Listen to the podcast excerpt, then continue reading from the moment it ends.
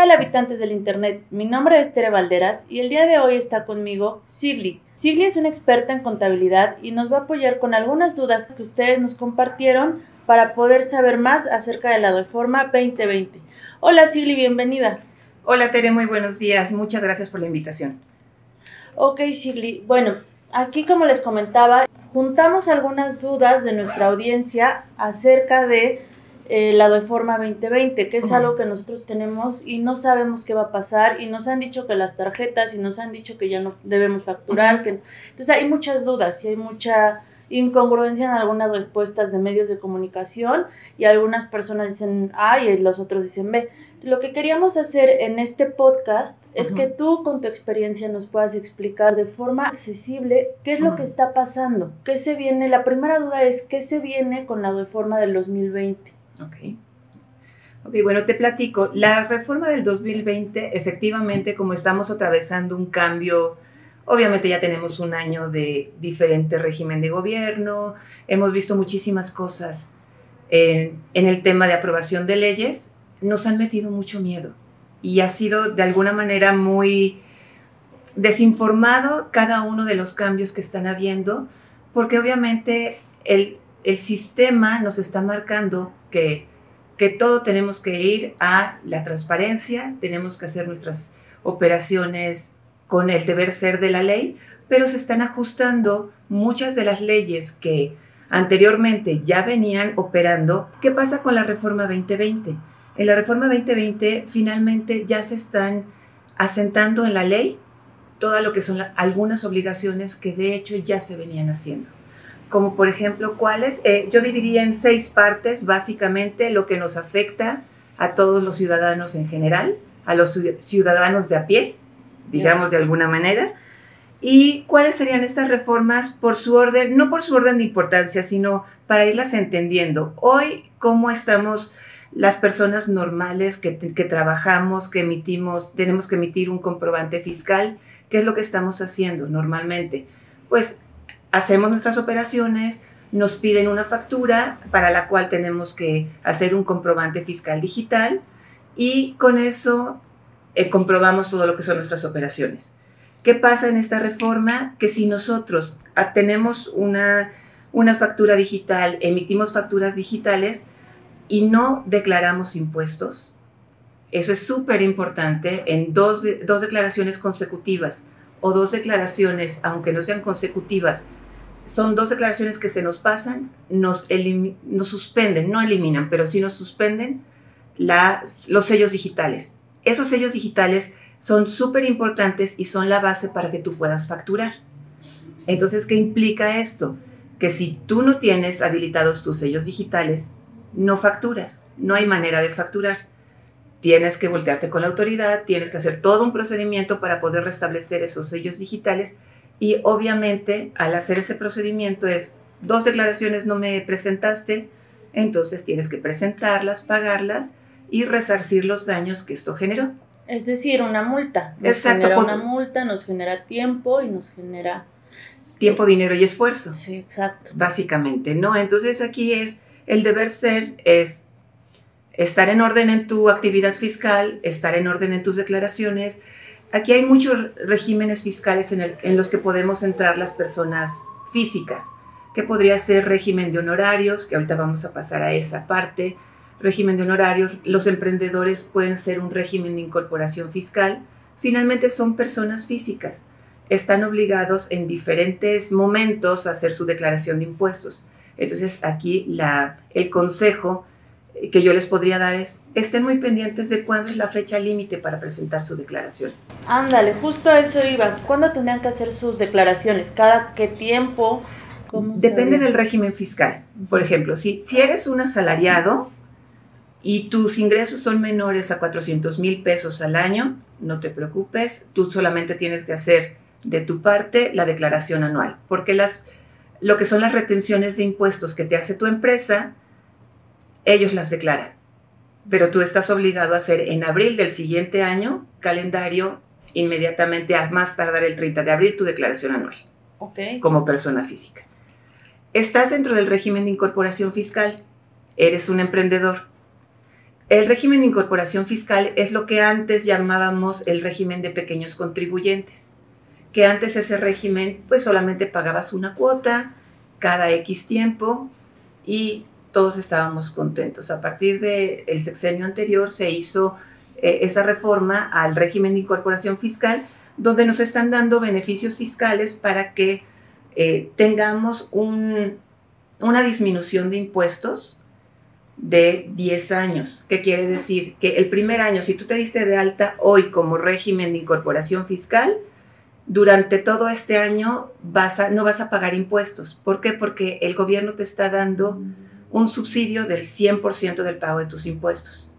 Al siguiente año te va a eliminar el 10%, ¿Qué quiere decir que vas a que tú sola, perdón, que tú solamente vas a pagar el 10% de lo que generes de impuestos.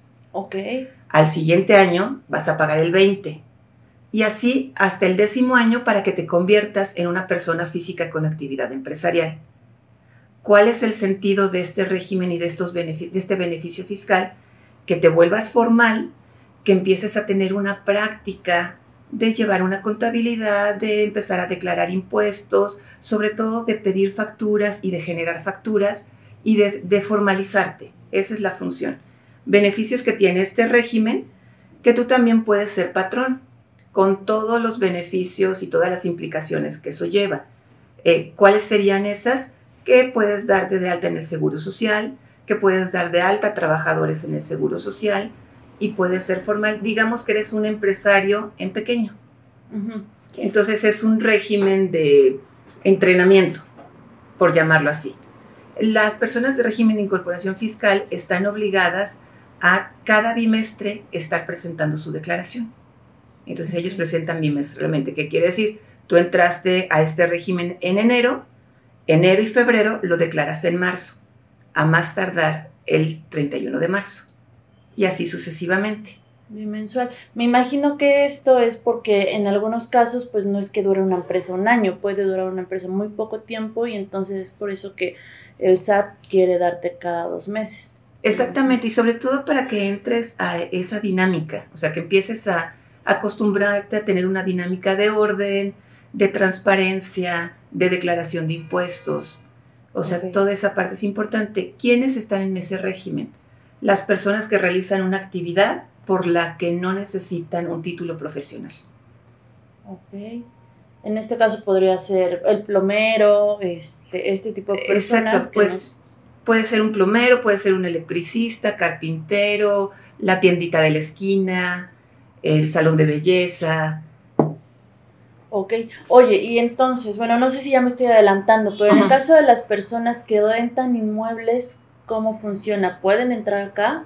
Ok, aquí tenemos otro régimen fiscal, el régimen fiscal de arrendamiento, que sería los que rentan inmuebles. Aquí tienen una ventaja muy, muy grande porque si solamente rentan casa habitación, entonces solamente están obligados al impuesto sobre la renta.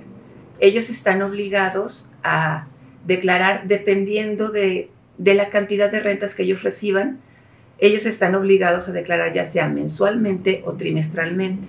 Eso determina, lo determina quién, realmente la cantidad de rentas que ellos van a recibir. Eh, la ley nos establece que es un monto superior a los 24 mil pesos los que tú tienes que, percibir para que tengas que declarar mensualmente, si no tienes la opción de declararlo trimestralmente. Ok.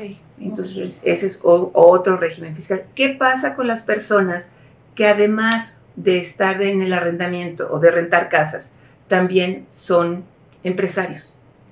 De estos empresarios que no necesitan un título profesional propiamente para poder llevar sus, sus actividades, que también el arrendamiento puede entrar como un régimen de incorporación fiscal. Ok. Entonces, aquí si te das cuenta, nos están como quedando muchas facilidades de, poder encajar en algún régimen fiscal para poder declarar finalmente. Oye, y ya llegando, entrando más en materia, hay muchas personas que tienen, me incluyo también, tenemos la duda acerca de las, de las tarjetas de crédito. ¿Qué tanto hay en que si yo pago con tarjeta de crédito o débito, el SAT ya está viendo todos mis movimientos? ¿Es real? ¿No es real? ¿Puede eh, no.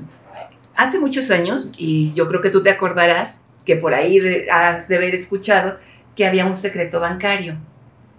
El secreto bancario era que prácticamente nuestras cuentas estaban blindadas, que nadie sabía qué es lo que, lo que teníamos. Prácticamente pudiéramos decir que sí sigue habiendo privacidad en los datos personales, pero ya no es un secreto bancario como tal, tan firme y tan fuerte como lo había hace muchos años. ¿Por qué? Porque desde el sexenio pasado también eh, se hizo una coordinación entre el SAT y el sistema financiero, donde, no sé si recordarán, que, que decía que si tu domicilio fiscal no lo habías actualizado ante el SAT, la autoridad iba a tomar como domicilio fiscal el que tú tienes asentado en el sistema financiero. ¿Ahí de qué nos está hablando? De que ya nos tienen verificados que tenemos cuentas en el sistema financiero y que, bueno, de alguna manera era como el previo para lo, que se venía en esta reforma, ¿no? Eh, ¿Qué significa esto? Nos han metido muchísimo miedo en que, sabes que al momento que tú usas la tarjeta, el SAT está pues, poniendo los ojos en ti y de inmediato te va a cobrar una multa. No, eso no es real. O sea, esta opción es solo una opción en el tema del pago con tarjeta de crédito y con tarjeta de, débito de tener una facturación inmediata. ¿Por qué te digo que es una opción? La forma de facturación normal o tradicional que venimos haciendo no desaparece. ¿Y qué es lo que va a suceder? Le está dando el, el gobierno esa facultad a los bancos con sus terminales punto de venta de que ellos puedan también en ese momento emitirte una factura a petición del cliente. Mm, ya entendí, es como por ejemplo cuando vas a Liverpool que te dicen a tres meses o a seis meses, es un ejemplo. Te van a preguntar lo mismo, ¿quieres tu factura ahorita? Sí o no. Exactamente, y es una facilidad para que muchas veces, cuántas veces no nos ha pasado a todos, que guardas el recibo, guardas el ticket y dices factura fin de mes te llega el día 31 a las 12 de la noche y la factura, por supuesto, nunca se hizo. Entonces aquí esta es esa facilidad. Y otra cosa, ¿por qué es tan importante o por qué lo están tomando como un, punto central de la reforma? Porque hasta el día de hoy, yo creo que muchas personas lo hemos hecho, que pides prestada una tarjeta de crédito o pides prestada una tarjeta de débito que a lo mejor en ese momento se te presentó una súper oportunidad para tu negocio porque obviamente aquí vamos a facturar solamente lo que implica para nuestro negocio y lo que vamos a deducir. Voy a comprar una computadora y a lo mejor fui a Liverpool y la vi a un superprecio, pero no traigo ni la tarjeta de crédito ni la tarjeta de eh, la fiscal. Entonces, ¿qué pasa? Que pedíamos la tarjeta de crédito a la persona con la que íbamos, comprábamos y metíamos nosotros nuestra factura con pago tarjeta de crédito. Ahora, con esta forma, de poder facturar de una manera inmediata, va a estar relacionado obviamente que la tarjeta de débito o la tarjeta de crédito es tuya. Ajá, o sea, es de tu RFC. Ajá, yo Tere Valderas puedo facturar Tere Valderas, pero si yo le presto mi tarjeta a mi hermana que voy con ella, ella no puede facturar con esa tarjeta, la factura saldría a mi nombre. Exactamente, entonces sería deducible para ti porque tú eres la persona que lo está pagando oye, esto es nada más en caso de que yo decida que en ese momento me facturen o ya todos los tickets van a salir con ese, mm, esa seguridad para que no puedan facturar. ¿Qué quiero decir con esto? Bueno, yo le presto a mi hermana la tarjeta, pero ella necesita facturarlo. Yo le doy el ticket y ella no pide factura en ese momento. Le doy el ticket y ella desde su oficina factura su nombre. ¿Se puede o ya no se va a poder? la idea, la idea de esta reforma, todavía no quedan muy claros esos detalles, pero la idea de esa reforma es que ya no se pueda facturar. O sea, cada quien tenga su cuenta y cada quien facture de acuerdo a cómo, a, cómo hizo el pago. Oye, y otra pregunta, a ver, este, que fue una pregunta que me hicieron muchos médicos. La cuestión es, yo tengo mi tarjeta de, de débito, en esa tarjeta de débito es en donde me pagan mis pacientes. ¿Sale? Una vez que me paga, pero de estos pacientes de cinco, solo uno me pide factura. ¿Qué hago yo? Tendría que facturarlos todos los cinco. Tengo que, porque al final del día el miedo acá es que el SAT está viendo mis, mis tarjetas. Entonces está viendo que tengo la entrada de cinco pacientes, pero que solamente declaré uno. Yo como médico me meto en problemas. ¿Qué hago? ¿Qué no hago? Ok, aquí el deber ser de, las facturas es, estás recibiendo un ingreso por la actividad profesional en la que estás dando, dada de alta. Entonces, hay una persona que te pide una factura, digamos que esa es una factura que sí está eh, encaminada o nominada. ¿Sí? O sea, tiene un nombre y un apellido a quien, y un RFC a quien le vas a facturar. Pero tienes cuatro, cuatro consultas que no te pidieron factura. Bueno, aquí esas consultas las tendríamos que declarar como venta al público en general. ¿Por qué? Porque al final del día está entrando a tu cuenta, está haciendo un ingreso y es un ingreso que debes declarar. Entonces, ¿qué es lo que normalmente se estila o qué es lo que normalmente se hace? Al final del mes, todas esas ingresos que se hicieron sin facturar, se hace una sola factura, como ventas al público en general por la cantidad total. Y entonces ya tienes tu venta al público en general más tu venta a un público que sí tiene nombre y apellido, entonces todo eso es el total de tus ingresos de ese mes. Es la cantidad sobre la que tienes que declarar. Ok, aquí otra duda. En el caso de una consultoría, si tengo cierta cantidad de clientes que no me pidieron factura y entonces no les facturé, por lo que no tengo IVA. ¿Qué pasa en, este caso? Al final del mes, ¿ese IVA tendría que salir de mi bolsa o cómo lo haríamos? En ese caso, sí, tú tendrías que ya incluir en lo que es tu precio, el precio de tu servicio, ya incluir el IVA. Porque para que en el momento en el que alguien te pida una factura, pues obviamente la factura viene con IVA desglosado, ¿no? Y, y se pierda esa práctica que hasta hoy existe, ah, bueno, pero si te, si te cobro el IVA o si quieres factura, te voy a cobrar el IVA. No, es tener muy claro cuál es nuestra actividad, cómo está tasada, si estamos obligados a pagar impuestos sobre la renta y el IVA, y sobre esto que nuestros servicios ya vengan implícito todos los las obligaciones fiscales que nosotros tenemos como contribuyentes. Perfecto. Muy bien, ok. Y este, en caso de, hay aquí otra pregunta. Señora que pregunta, ella no tiene trabajo, bueno, no trabaja, es ama de casa. En el caso del, ama de casa, a la que, es que todo, creo que todo el tema de hoy van a ser tarjetas de crédito sí, creo, creo que es el... Ok, entonces aquí va por, en la parte del miedo que nos metieron con la discrepancia fiscal y que nos van a incautar nuestros bienes. O sea, aquí hay una confusión total.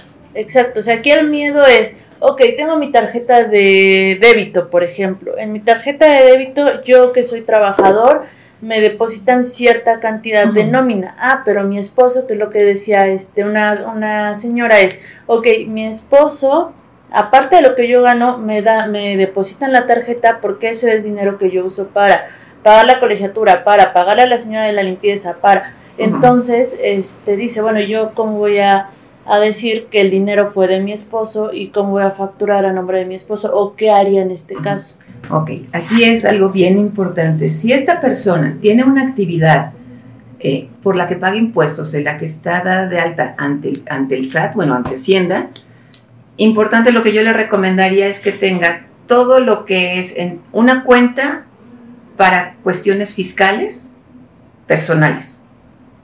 ¿Qué, ¿Qué, quiere decir? Por ejemplo, Tere Valderas, para tu negocio, solamente ten esa cuenta donde recibes los ingresos y de la que gastas. Ah, pero ten también una cuenta personal. ¿Qué es lo que vas a hacer mes con mes? De todos los ingresos que, llegan de tu negocio, de los que pagas impuestos, tú ahí vas a tomar una cantidad que vas a transferir a tu cuenta personal para que tu cuenta personal sea todo lo que prácticamente no deduces en tu negocio. Que sea el, la compra de tu cepillo de dientes, de shampoo, súper, o sea, todo lo que realmente no tiene directamente que ver con tu negocio, por lo, por lo cual no es deducible para, para ti, para tu actividad. Caso concreto de esta persona. Si ella fuera una ama de casa normal, tradicional, que no tiene otra actividad más que ser ama de casa, pues no hay ningún problema porque su esposo le está transfiriendo. Hay una forma de rastrear la operación. Su mm. esposo ya pagó impuestos, sí, se los están reteniendo en su empresa, le, está transfiriendo una cantidad a la cuenta personal para que ella lleve el gasto de la casa. Cosa importante, las colegiaturas de los niños es recomendable que el esposo la pague con su propia cuenta personal en la que le depositan. ¿Por qué? Porque al final del año, cuando hace su declaración anual, hay ciertos montos establecidos que pueden ser deducibles por pagos de colegiaturas. Ya escucharon, aquí tenemos todos los tips para poder lograr no tener problemas, sobre todo con el SAT y la parte de tarjetas, que es lo que yo creo que todo el mundo, todo emprendedor, empresario y toda la persona que tenga que ver con el SAT tiene un miedo a las tarjetas que yo ahorita ya ni las usa. Sí, exacto, y que ahora todo el mundo yo he escuchado que dicen, vamos a usar efectivo. Es peor. Es peor o sea, es peor, te estás arriesgando, no estás teniendo control de tus operaciones. Y una, un tema bien importante que, que quise que lo tocáramos en este momento y casi hasta el final, que es la discrepancia fiscal, hablando de tarjetas de débito y crédito. Normalmente el 90 o 95% de los mexicanos que tenemos tarjeta de crédito somos de las personas que a veces usamos meses sin intereses, a veces tenemos la tarjeta hasta el límite y de repente decimos, ay, cuando venga el aguinaldo, cuando venga X circunstancia, la pago al 100%. Pero también habemos un grupo de mexicanos que no nos gusta de ver a las tarjetas de crédito. Entonces, en la fecha límite de pago, o sea, no, no esperamos a que sea el último momento del límite de pago para pagarla, sino nos están exigiendo 10 mil pesos de, de pago, que es lo que gastamos el mes anterior, pues lo pagamos y no le queremos deber a nadie. Ajá, en lugar de pagar el 31 y estar cobrando el 31, pagamos el 30. Exacto, y pagamos todo el total. Exacto, el 100% de lo que gastamos. Aquí es un dato bien importante y por qué se da la discrepancia fiscal. Porque el gobierno se dio cuenta que hay muchos mexicanos que declaran a lo mejor gano 10 mil pesos en este mes, sobre 10 mil pesos te estoy pagando, pero tengo una tarjeta de crédito que en el mes inmediato anterior le gasté 50 mil pesos. Y al siguiente mes somos de ese grupo de mexicanos que no nos gusta de ver. Entonces depositamos en efectivo 50 mil pesos a la tarjeta. Entonces el fisco dice, ok, me estás diciendo que tú ganas 10, pero al final de mes me pagas 50. Entonces esos 40, ¿de dónde salieron? Ese es el punto de la discrepancia fiscal. Entonces, en este caso, ¿tú qué nos recomiendas? Entendemos que tenemos ah, en algunos casos algunos freelance, sobre todo, y emprendedores, tienen algunas ganancias externas. ¿Qué nos recomiendas para evitar esta discrepancia fiscal? En este caso, todo lo que serían ganancias externas que vengan directamente de su actividad, sí declararlas. Okay. O sea, eso es súper importante. Eh, sobre todo para que puedan tener un control financiero y un control fiscal. Y en el caso de, perdón, te interrumpí, pero en el caso de, por ejemplo, yo me quiero comprar este, una computadora de 50 mil pesos, pero yo estoy ganando 10 mil, como sobre el ejemplo que me dijiste, estoy ganando 10 mil pesos. Entonces, esto lo voy a sacar a meses. ¿Hay algún problema con estos meses sin intereses? Si no, tengo que... No, no hay ningún problema. ¿Por qué? Porque realmente cada mes el pago exigible, que es el mes, tiene que ser acorde con tus ingresos. Ok. ¿no? Por ejemplo, si aquí eh, tú sacaras un, un coche a un año, ¿no? Un coche de 150 mil pesos. A un año y tú ganas 10 mil pesos, entonces ahí sí habría como que un poquito, ya estarías entrando en discrepancia ¿Por qué? Porque tendrías que estar pagando más de 10 mil pesos, un poquito más solamente de tu coche. Más de dónde voy a comer, de dónde voy a vivir y esas cosas. Y eso sí lo toma en cuenta el SAT. Es decir, por ejemplo, yo me caso con una deuda en donde en la deuda voy a estar pagando, seguimos sobre los 10 mil, voy a estar pagando 10 mil pesos mensuales. Yo gano exactamente 10 mil pesos mensuales. Eso está ahí este, igual en el SAT pero el SAT tomaría en cuenta que, ok, estás ganando esto, pero ¿de dónde sacas la comida? ¿De dónde sacas el sustento, toda esta cosa, todo lo que necesita uno para subsistir? ¿O nada más le importa que gano 10, gasto 10? Pues prácticamente no, no es que sea tan específico que esté checando con pesos y centavos cuánto, cuánto gastas para vivir cuánto comes, pero lo que sí le interesa a grosso modo es, ganas 10, gastas 10 ¿no? Pero obviamente, ¿en qué lo estás gastando? Si todos esos 10 los estás haciendo deducibles en una sola actividad, en una sola compra, entonces ahí sí levantas el, el foco rojo de, bueno, ¿y de dónde está tomando el dinero para vivir? O sea, Mm, ya estás abriendo la puerta de que efectivamente tiene un ingreso adicional que no me está reportando. ¿Cuánto sería realmente? O sea, hay, hay como una regla de cuánto sería realmente lo mínimo indispensable que tú necesitarías de tu ingreso para vivir. Dependiendo de los, del régimen fiscal en el, que estás, de- dependiendo del, del tipo de ingreso y de tu estilo de vida, puede ser de un 30 a un 70%. Eso se tendría que analizar por cada persona y por cada actividad en la que se encuentran. Rapidísimo, como resumen, eh, ¿cuáles serían los seis puntos de reforma fiscal del 2020 que hay que tener ojo y estar al pendientes? Uno, el tema del sello digital, que ese ya lo vimos. Dos, ya no existe la compensación universal. ¿Qué significaba eso? Que si tú tenías saldo a favor de IVA, lo podías compensar contra impuestos sobre la renta o viceversa. Eso ya no existe. Nos vino a dar en toda esa sí no, esa no me la esperaba, creo que a muchos nos ayudaba en muchos sentidos. En pero- muchos sentidos, exactamente, pero ahora ya no. Ahora es, si tienes saldo a favor de IVA, espérate hasta que lo puedas. Ya no hay devolución de impuesto tampoco de IVA, sino ahora todo va a ser acreditamiento. ¿Qué quiere decir? Que lo que tienes de saldo a favor en este mes, en el próximo mes sí lo vas a tener como saldo a favor y se va a juntar con lo que generes de acreditamiento de, de ese mes, que finalmente también es algo conveniente. Pues ¿no? sí, o sea, en lugar de pagar 10 pesos, si yo venía adostrando, este, un, sa- entiendo así, Exacto. si yo vengo adostrando un acreditamiento a favor del, me- del mes pasado de 5 pesos y yo tengo que pagar 10 pesos ahorita, tendría que pagar, adostrándole el del mes pasado, tendría que pagar solo 5 pesos este mes. Exactamente. ¿Sí? Sí, ¿Está muy bien? Ah, ok. Sí, entonces ese sería beneficio. Otro beneficio importante, o bueno, otra reforma que también levantó muchos, muchas situaciones encontradas, es la retención de impuestos sobre la renta para ahorradores. Se va a em- empezar a retener a partir del 1 de enero de este año el 1.45% sobre el capital. Generó mucha expectativa, generó mucha situación en contra por la desinformación porque realmente desde muchos años atrás eh, se venía reteniendo el punto 50 directo sobre el capital a los ahorradores, o sea, ya teníamos una retención. Ok, quiere decir que, bueno, lo pongo muy en, en entendible español. Quiere decir que si yo tengo mi cuenta de ahorro, este, anteriormente me quitaban el punto 50, por, punto 50 de lo que tenía guardado. Actualmente me van a quitar cuánto? 1.45 como pago O provisional. sea, casi se triplicó.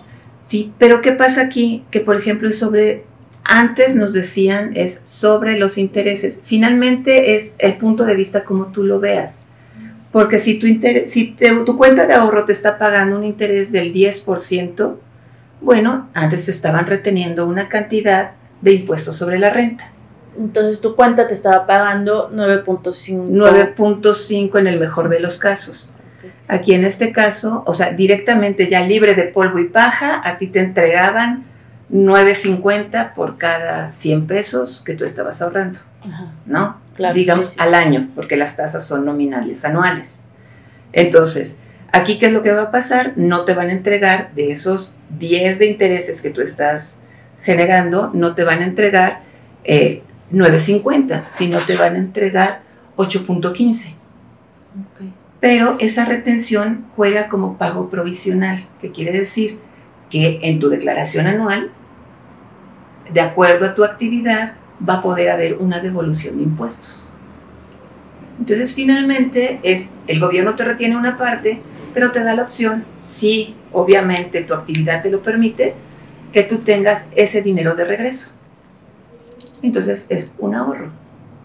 Puede llegar a ser un ahorro, dependiendo igual de por dónde lo veamos y sobre todo como consejo que se acerquen a sus contadores o Exacto. que si no tienen contador vayan acercándose a un contador que sobre todo esté actualizado en estos temas. Exacto, exacto. Sobre todo que les pueda dar una muy buena información y una buena asesoría de cómo llevar todas sus cuentas, cómo llevar todos sus gastos y sobre todo su actividad fiscal. Eso es súper importante.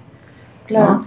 Eh, otro punto importantísimo también, eh, la- las plataformas digitales, a partir, todas las operaciones que se hagan a partir de, de este año en plataformas digitales, ya estamos obligados a pagar impuestos a partir del primero de junio del 2020. O sea, todavía falta que salgan diferentes reglas, reformas, procedimientos y demás, pero la obligación de, pago de impuestos de plataformas digitales es a partir del primero de junio. Ok, ¿nos los puedes poner un ejemplo como para que todos entendamos muy bien a qué nos referimos con plataformas digitales? estamos hablando de, de, Uber, por ejemplo, el servicio de Uber, el servicio de Uber Eats, el servicio de Rappi, o sea, todo lo que, se, lo que nosotros hacemos por plataforma digital, o si tenemos una tienda en línea, que vendemos productos en línea, el día de, hasta el día de hoy, pues tú compras, vendes, lo que es eh, la plataforma te retiene una parte que son sus comisiones, pero no te retiene impuestos sobre la renta. Claro. Ni te retiene el IVA tampoco, porque se venía considerando, es que yo tengo la tienda en China, sí, pero le estás vendiendo en México. Entonces, por el simple hecho de no, no me importa dónde te encuentres, como sabemos que el Internet es global y no tiene un domicilio fiscal como tal, aquí el domicilio fiscal que se va a tomar es tú como contribuyente, tú eres el punto de referencia. Entonces tú eres contribuyente que tus ingresos los generas en México, no me importa que vendiste un producto que viene de China, tú lo vendiste en México, tú tuviste ingreso en México, por lo tanto México te tiene que retener un impuesto.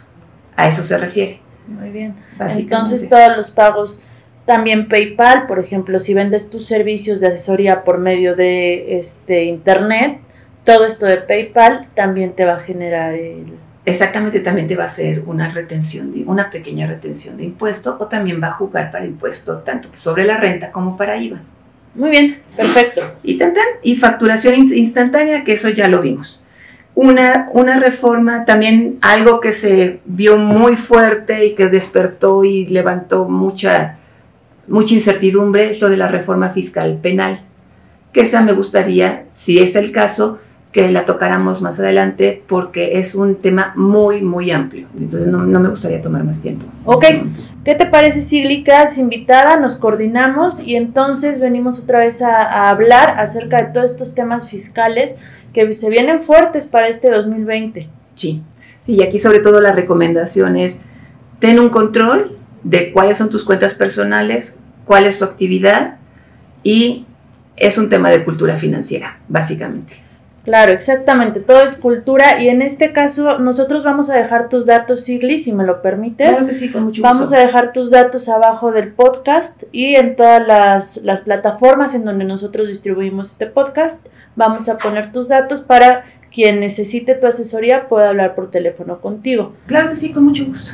Le recordamos que esta asesoría puede ser estando en el lugar donde tú estés, no importa que no estés en Puebla, nosotros trabajamos y grabamos aquí en Puebla, pero no importa en, el estado de la República Mexicana en donde tú estés, puedes contactar con Sigli y ella puede hablar contigo por teléfono. Claro que sí, con mucho gusto. Perfecto, pues bueno, muchas gracias a todos por escucharnos un día más y nos vemos aquí la próxima semana. Hasta luego.